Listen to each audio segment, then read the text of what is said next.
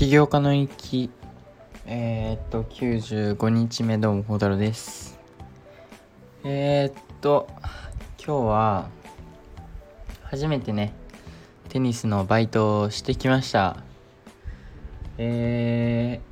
ー、めめっちゃじゃないけど疲れましたね。はい。でえー、っとそう。さっきまでさっき夜ご飯食べてちょっとあのアプリについて考え事をするためにねベッドに一瞬だけ寝転んだらすぐに寝ちゃいましてで起きたらもう9時過ぎてるというね最悪な事態なんですけどまあけどそ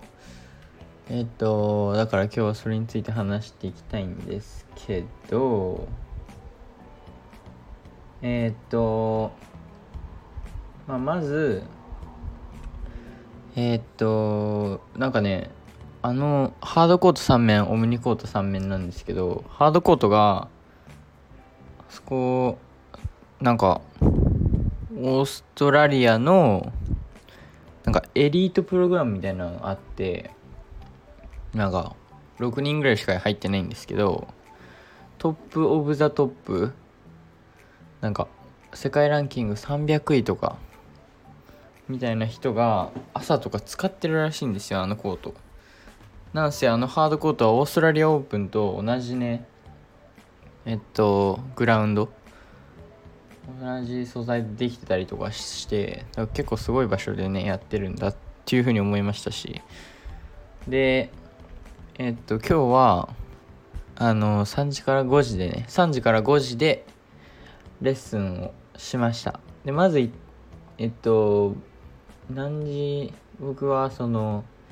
早めに行ってねなんかできることあるかなと思ったので2時20分ぐらいにもう行きました。でえー、っと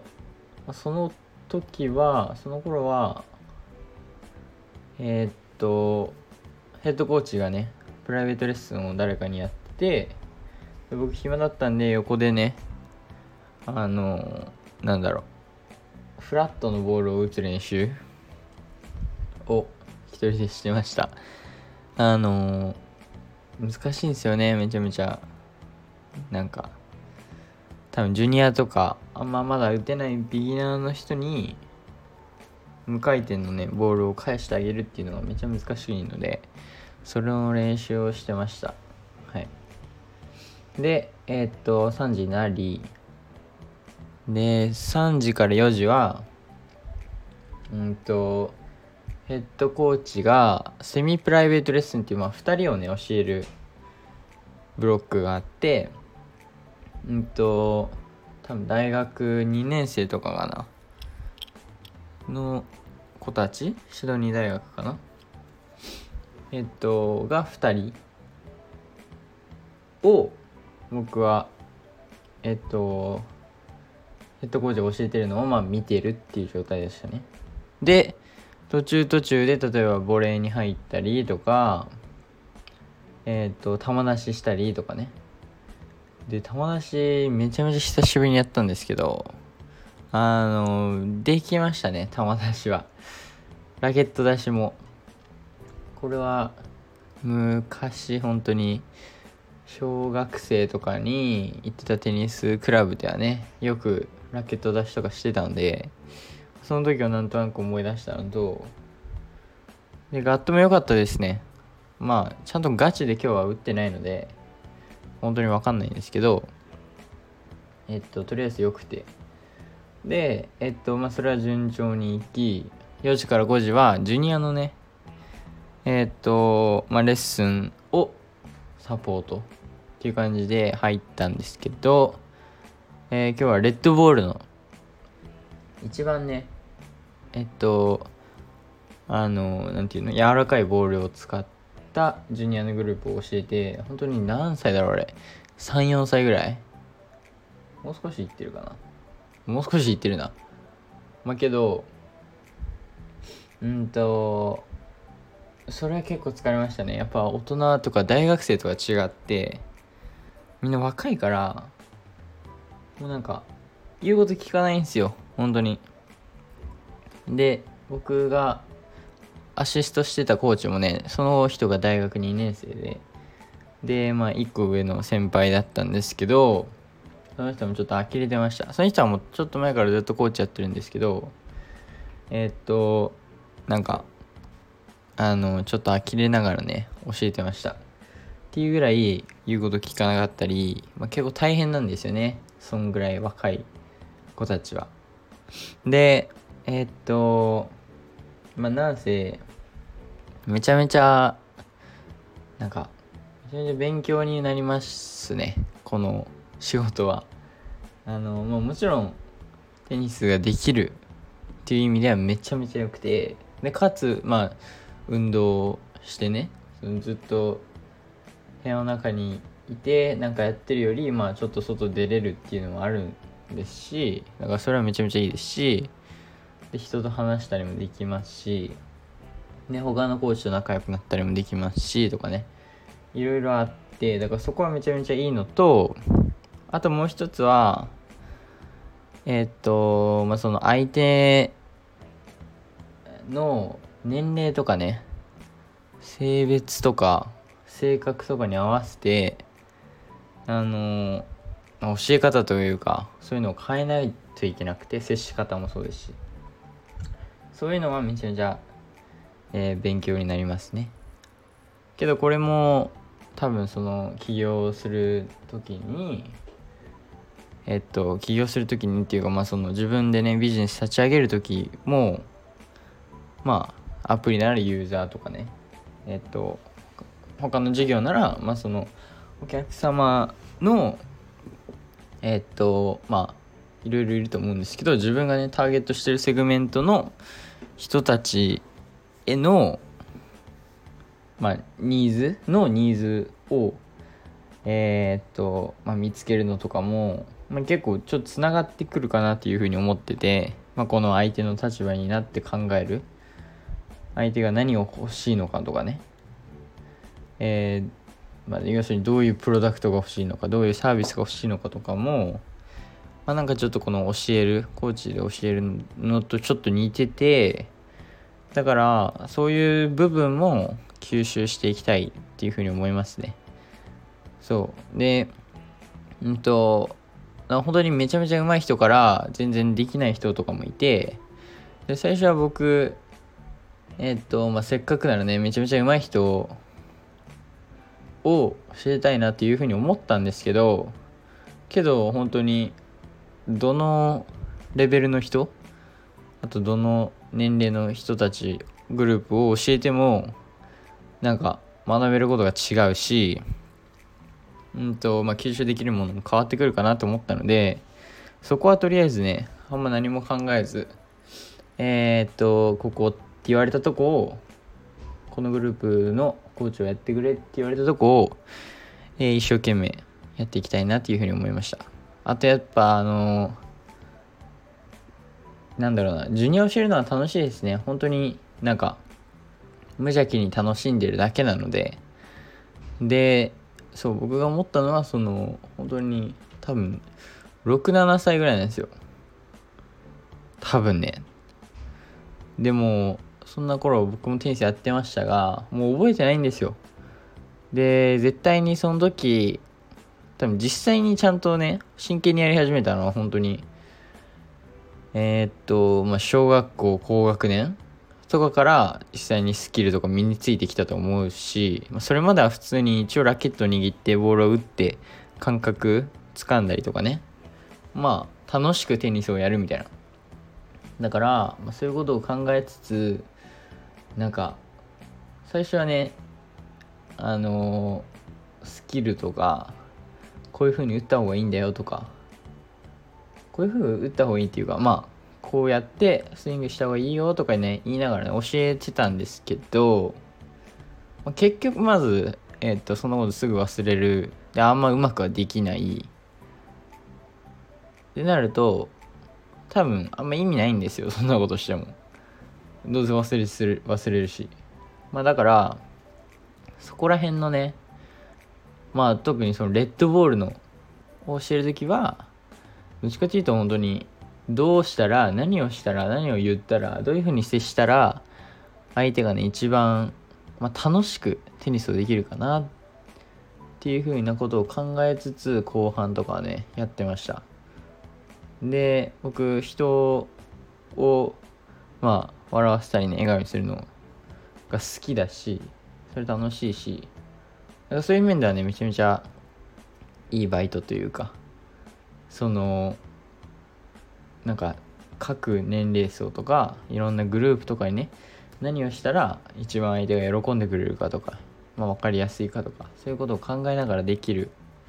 えー、ちょっとした仕事なのでそれはめちゃめちゃ良くて。もちろん、えー、イエローボールとグリーンボールとかねオレンジボールはまだ分かんないですけどグリーンボールとかになってくるとみんなちょっとねレベルが上がってきてえー、っともう少し年齢も上がってきてそうなってくると、まあ、教えることとか接し方とかも変わってくるんですけど、まあ、とりあえずレッドボールへの接し方はなんとなく分かりましたね。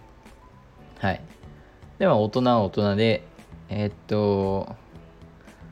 あの、まあ、大学生とかねはまた違う接し方という感じでやっていけるかなっていうふうに思いました。で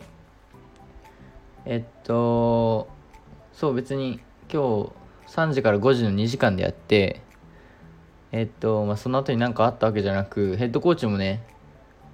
もう本当にずっと次のレッスン次のレッスン次のレッスンってあったので別に最後に特になんかめっちゃ喋れたわけでもないんですけどまあけどヘッドコーチ僕がラケット出しあんなにできたのも結構びっくりしてましたし。えっとまあジュニアの子たちともねなんか仲良く触れ会えてたのも見てくれてたと思うし。なのでまあそれは良かったかなっていうふうに思います。でそのたすあのサポートしたねヘッドコーチじゃなくてそのレッドコレッドボールのグループを教えてたコーチとも、まあ、少し仲良くなれたりとかね。しましてなのでえー、っとまあこれからも多分やっていけるっていうふうに思いました。はい。楽しみですね。楽しかったです。でえー、っとその分一日ねまあもう少し短くなるのでもっとえー、っと効率の良いね時間の使い方をしていかないといけないなというふうにより思いましたはいでうーんと、あとは、あとなんかあるっけな。あの、あとは、えっ、と、もう一回ね、アプリと、まあ、大学の勉強とかについて振り返った時に、えっ、と、今日は、なんだろうな、その、まあ、モチベ、モチベーションとか、えー、そういう感じのことについて振り返って、いろいろ考えてみてあと中田さんのね動画を見てあのまあそのモチベーションに関しての本とかまあそういう動画も見つつなんかね気づきとかがあるかなっていうふうに思って、えー、いろいろやってみた結果いろいろ学びましたと。まずなんかねえっとどの本かは忘れたんですけどえっとなんかモチベーションを高めるのにできることがいくつかあって例えば一個簡単なのがなんか赤を赤いものを身につけるみたいなね。なるほどと。赤いもの身につける。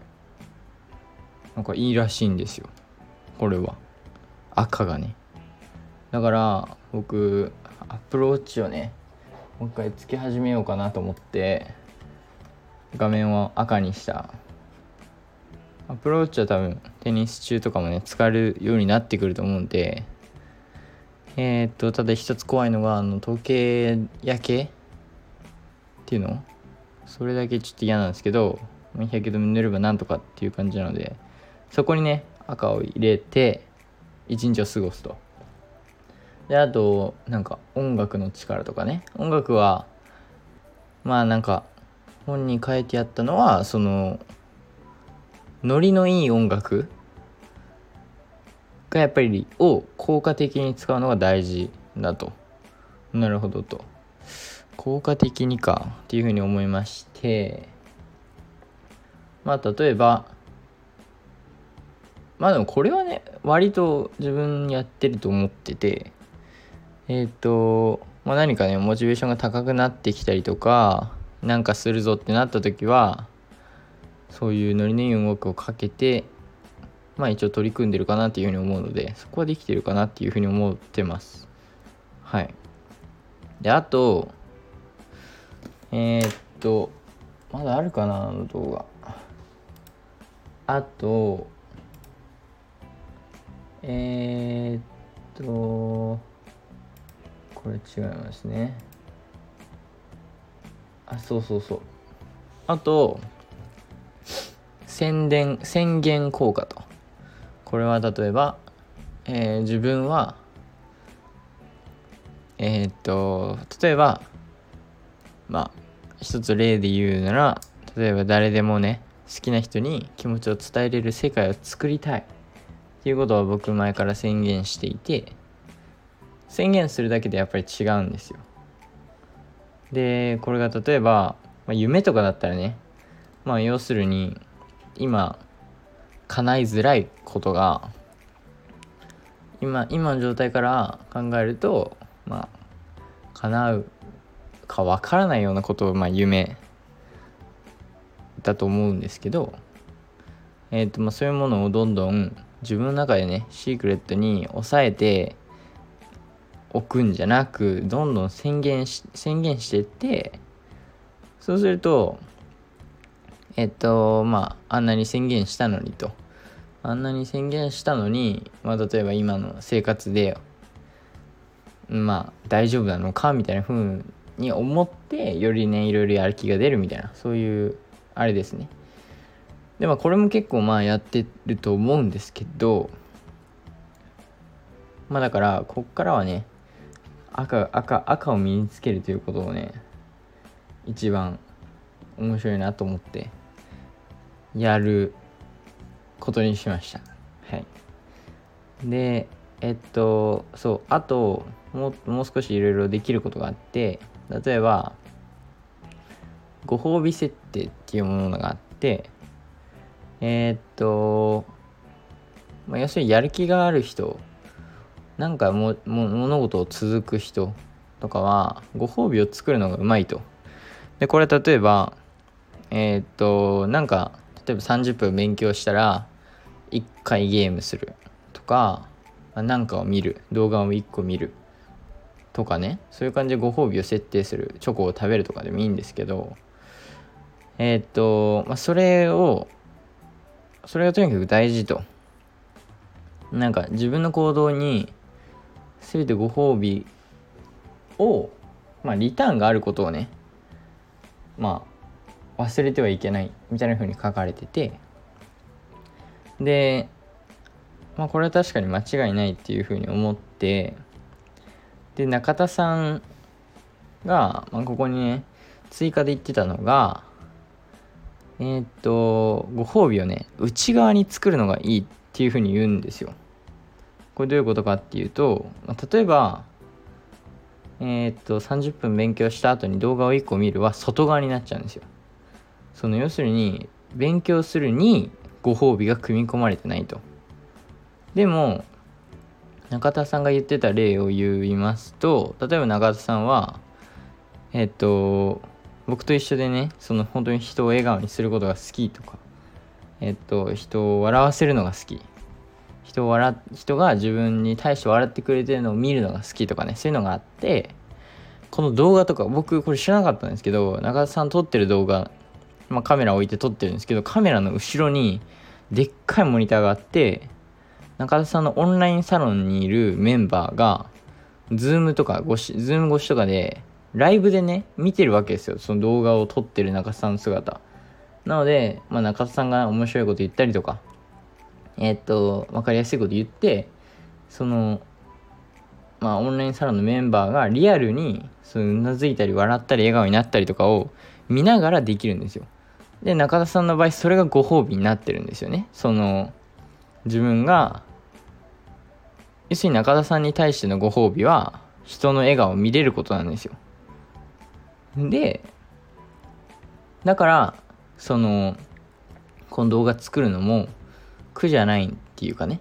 楽しいんですよ中田さんからすると。でこれじゃあ僕がどうやどうやってねこれから吸収できるかなって考えた時にじゃあご褒美得たいご褒美はめっちゃ似てるんですよ。っていうかもう一緒って言っても過言ではないと。じゃあうんとまあ自分がね今やるやりやるべきことっていうのがそのアプリ開発と、まあ、大学の勉強があったりとか。テニスはだからいわゆるご褒美はそこにもあるんですよ。これが組み込まれてる内側のご褒美。テニスを人に教える時に、まあ、自分の教え方によって話し方によって接し方によっては相手を笑顔にすることができたりとかね。だからやっててめちゃめちゃ楽しいんですよ。なんかそこはえー、っともう完璧。テニスのバイトはご褒美があじゃあと自分がテニスできるっていうのもご褒美ですね一個の。したいから。って考えるともうテニスはもう OK 置いといても OK 置いといてっていうかもう考えなくても勝手にご褒美になってる。でじゃあ残りのえー、ライクユーと大学の勉強。まあ主にその2つ。他にも、まあ、やりたいことちょくちょくあるんですけど、まあ、その2つなんですよ。とりあえずメインは。で自分の中で一番フォーカスしたいのはその Like You なんですけどえー、っとこれにご褒美を組み込むのは少し難しいと思っててえー、っと例えばアプリをリリースしたらアプリをリリースできたら、えっ、と、まあ、実際にそれでユーザーが増えてて、まあ、使ってる人が、を見れたら、僕はご褒美なんですよね。その使って、例えば、えっと、人が両思いになってなったりとか、好きな人に気持ちを伝えれたりとか、えっと、その来球の中の機能を使ってね、ドキドキワクワク青春したりとかそういうのをまあ見れたりしたらそれはもう一番のご褒美なわけですよ。僕にとって。でえー、っとまあけどこの今の開発段階っていうね時期にそれをどうご褒美にするかってなるとちょっと難しくて。うーん。そうなんですよ。難しいんですよ。だからまあ思う妥当なのがあのこれはね前からしてたんですけど普通にアプリをリリースした後にユーザーがね喜んでる姿とかをえっ、ー、と細かく想像するとかね。それだけでもねちょっと夢中になったりはするんですよ。あと嬉しくなったりするんですよ。ただうんとまあもちろん妄想あのなので実際にとはちょっと違ってくるのとうんだからそこはちょっと難しいですね。これで本当に LIKE リリースできます。あちなみに昨日決めたんですけど2023年までにリリースっていう目標がね多分だいぶ前に言ったんですけどえー、っとその目標また戻しました。CTO 君とも話してえっ、ー、と、まあ、UI もね、こんな感じ、ベースはこんな感じにしたいという話をして、いつまでが現実的かなというふうに考えて、で、まあ、向こうもね、大学の勉強あるし、いろいろ忙しいし、向こうにも向こうの優先順位がある。で、まあ、そういう感じ、そういう中で、フラッターでコーディングするって考えた時に、まあ、いつがいつまでにリリースが現実的かなってなってえー、っとそれがえー、っと12月。要するにえ、っと2023年の終わりまでにリリース、アップストアに出てたらいいですね。でそうなるとアップストアに出てるってなるとまあ12月の半ばにはもう完成しててアップルストアに申請を出してるっていう状態にしないと間に合わないと思うので、まあ、そこも逆算して考えてやっていくんですけどえー、っとそうまあそれは置いといてとりあえずアプリ開発中のねご褒美っていうのがこりゃむずいんですよね。でももっとむずいのがこの大学の勉強に組み込むご褒美なんですよ。俺あの内側のご褒美なんかあるかなって考えた時にうーん別に大学の勉強をして他の人をね笑顔にできたりとか他の人を笑わせたりとかそういうことができるわけでもなく特に今思いつくのはねうんそうなんもないしだから一つ思ったのがそのとにかくライクユーとつなげてえっとまあ大学の勉強で使ったものをライクユーで応用してそうするとライクユーがうまくいくうまくいく確率が高くなるとか。でもっといろんな人を笑顔にできる。みたいな感じでねつなげるのもいいと思ったんですけどこれもねまたねなんかちょっとまだピンときてないんですよね。難しいですね。はい。難しいです。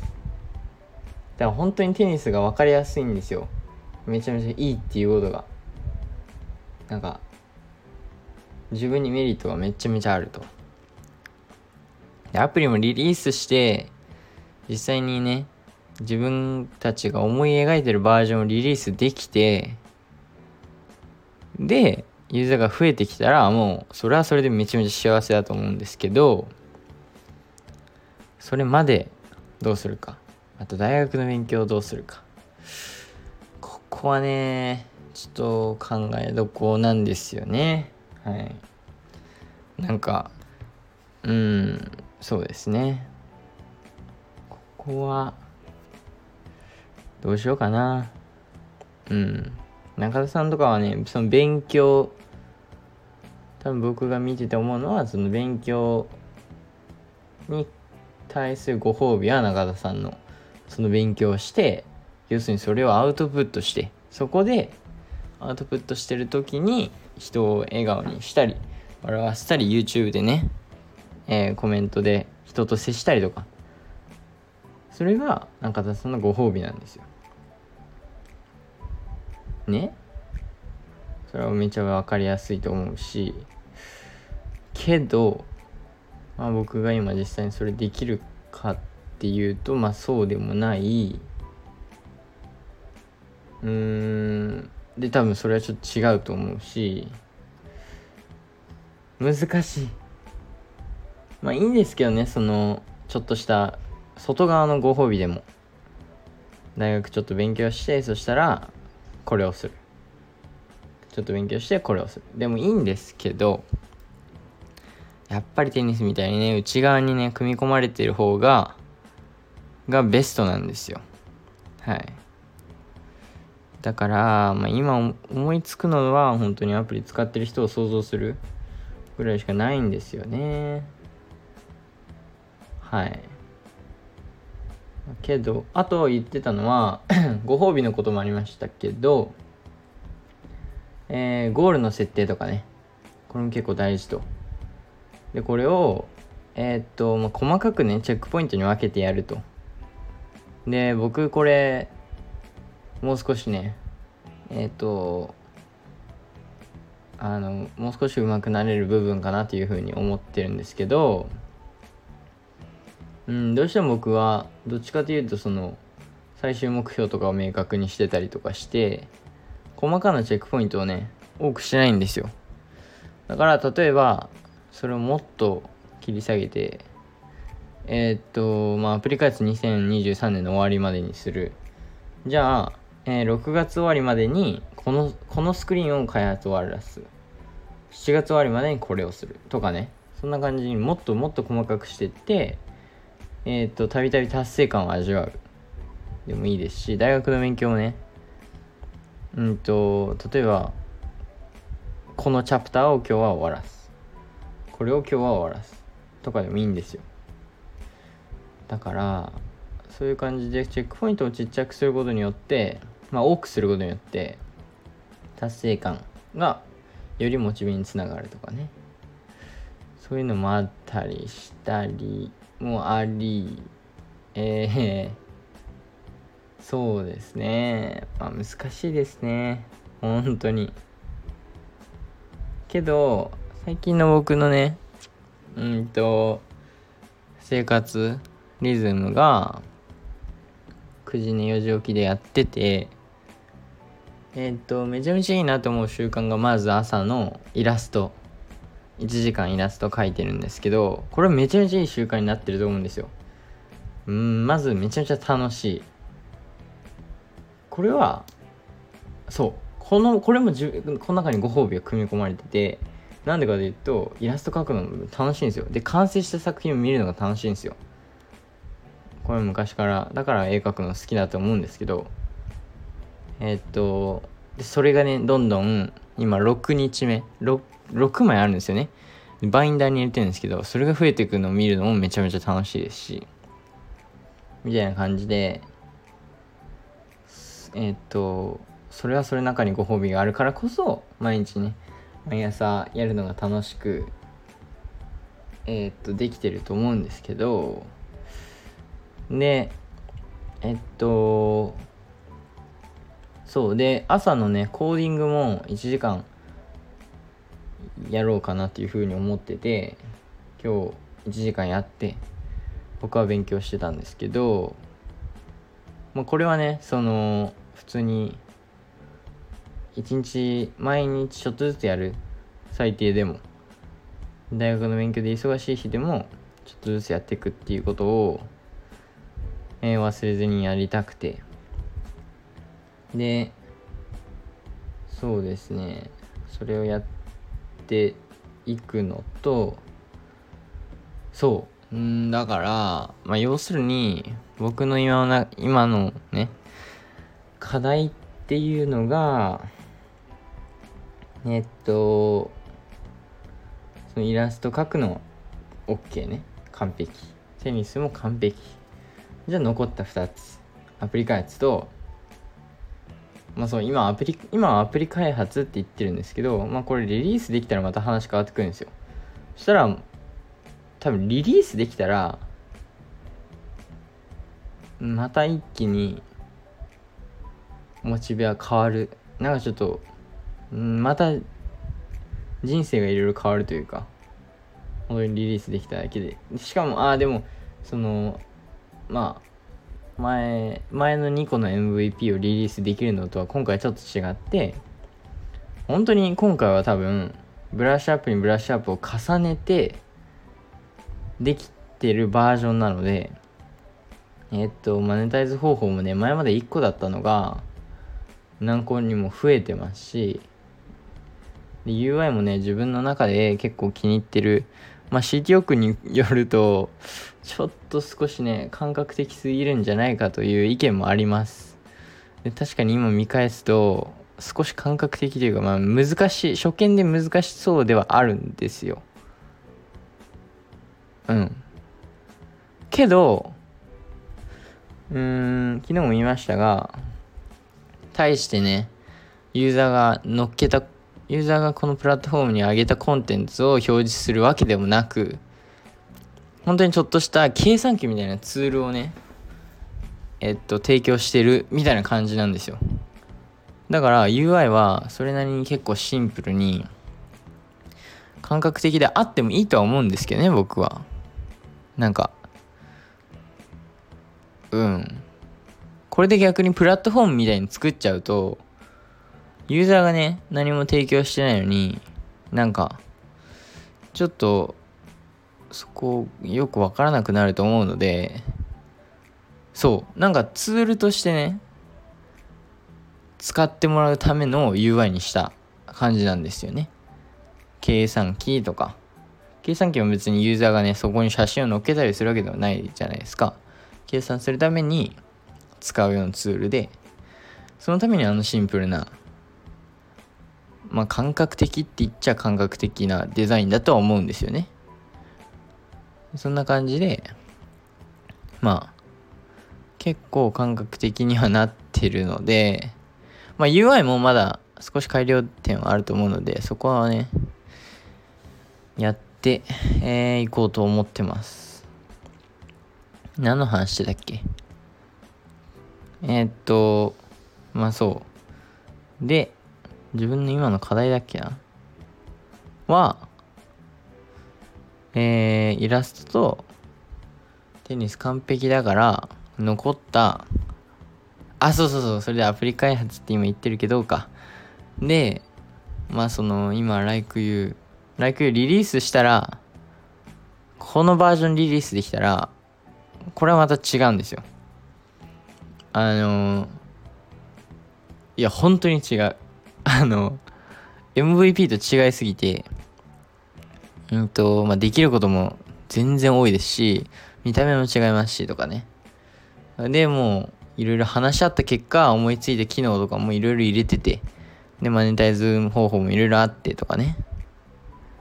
そう、そういう意味では、これリリースできただけで、また違うんですよ、全然。で、リリースしたら、えっと、リリースして、まあ、うまくマーケティングとかも始めてアプリを使ってる人が増えてきてでそういう人をね例えば実際見たりとか、そういう使ってる様子をね、まあ、誰かの SNS に上がっててそれが偶然入ってきたりとかまあ何でもいいんですけどとか友達が使ってくれてとかでそれでフィードバックもらってとかね。でもいいんですけど多分それだけで僕のご褒美はゲットできるんですよ。もともとその人を笑顔にしたいとかね。そういうのもコアにあるようなサービスで。っていうかまあそれも一つのめちゃめちゃ大きな理由でそのこれを世界に発信したいの。なのでどっちかというとその人がねえー、っと、あの、まあ、笑顔になったりとか、ドキドキしたりとか、そういう風になってくれるような機能とかをね、詰め込めてんので、それは達成できるかなというふうに思ってて、なのでまあ、リリースしたら、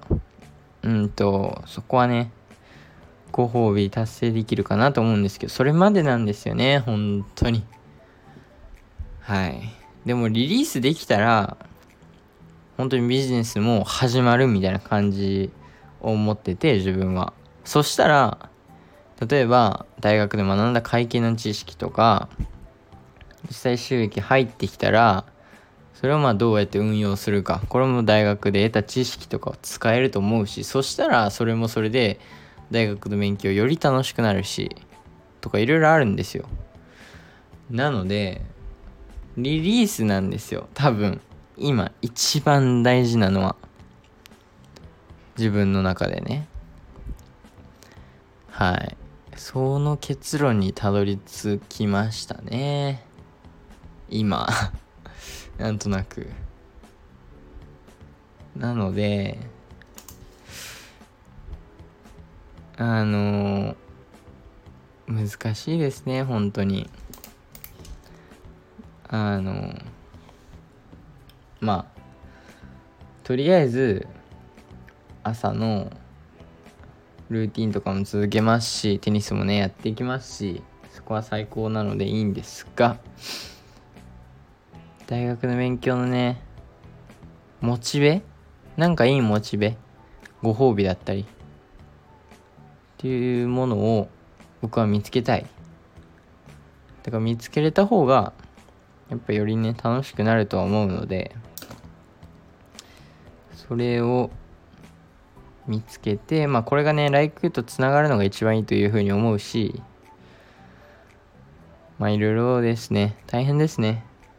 けどテニスは一つの大きな新しい楽しみになったのでこれはよりしかも運動できるので人と話したりもできるしかつちょっとお金稼げるし。なのでそれはベストなのでそれも続けてまいきます。はい。なのでとりあえずまあ自分の中でね今やらないといけないことっていうのはなんとなく分かってて。そうけどテストも近い。本当に。ああ難しいですね。うん難しくないんだよ。難しくないんですけどテスト勉強しろよって感じなんですけどなんかあのー、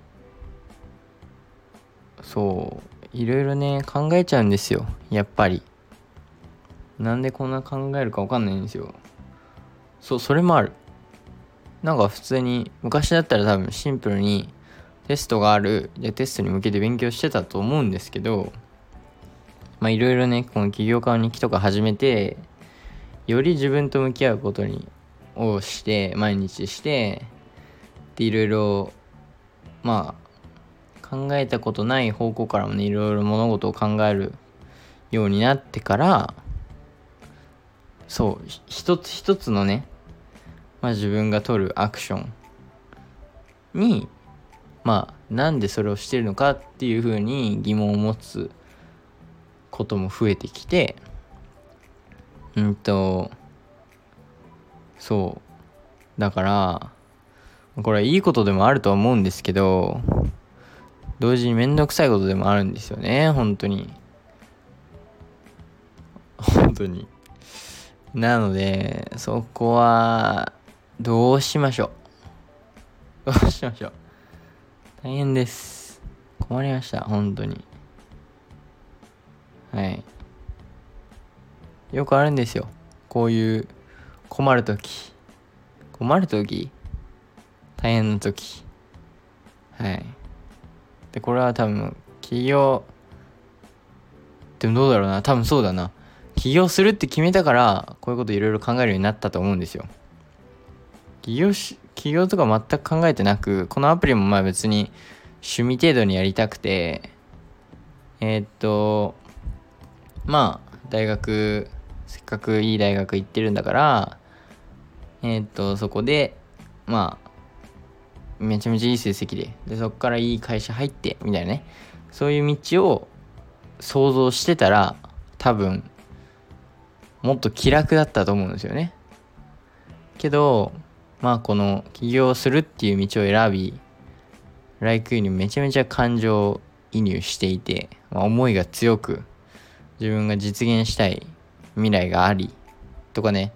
そういう感じだからこそいろんなね他のことも考えちゃうんですよね。はい。これはいいことなのか。まあ良くも悪くもって感じなんですけどね。まあけどやっぱり考える考えれば考えるほどちょっとずつですが多分成長してるとは思っててまあいろんな視点からね物事をそのなんかなんか勉強しなしないといけないからとかねテストがあるからまあだから勉強しますっていうよりかはまあ本当になんでその勉強してるのかとかそういうふうに考えてた方がいいのかなとか思ったりもしててなんかやみくもにやれって言われてるからやってますよりちゃんとそれにね意味を見出してまあ自分そこから何を得たいのかとかもね考えながらやってる方がまだマシだとは思うんですよはい。まだマシだとは思うんですけど、本当にマシなのかな？うーん、難しい。難しい。そこをね、いいモチベを見つけたいんですよ。そう、だからこういうモチベの中田さんの動画とか見てね、いろいろインプットして、その方法とか探したりとかもしてるんですけど、うん、今日いいね、いろいろ発見とかあったんですよ。ただあったんだけどどう組み込むかなんですよね。だからこれは柔軟に考えていろんなねパターンを考えてやっていきたいっていうふうに思ってます。はい。できるか分かんないですけど。あできるでしょなのでえー、っとけどあの僕こういうこと考え始めるとね本当になんかピンとくるまでずっと考えちゃうんですよ。アプリでもそうですいつも。なんかこの機能おかしくねこのデザインおかしくねってなるとそのデザインをこれでいいやってなるまで他のことできなくなっちゃうんですよ。本当に。あのなんでかわかんない。これいいこれもまたいいことか悪いことかわかんないですけど。でもテスト近いじゃないですか。だからまずいんですよ。はよその自分がねしっくりくる理由というかまあモチベになるようなものとかね。がないと見つからないとまずい。まあなんとかなると思うんですけどなんとかなると思うんですけど難しいですね。はい。まあなので今日もちょっと遅くなっちゃったのでとりあえずこんな感じにして今日は終わります。明日はえっとまあとりあえずテニスのバイトはまあ今日の感じからコーチからメール来ると思うんでそれ待ってて明日もまあ大学の勉強ですかね。はい。かつちょっとずつねその今日言ってたモチベとかどうやってねご褒美組み込むかとかを考えながら過ごしていきます。なので、えー、また明日。バイバイ。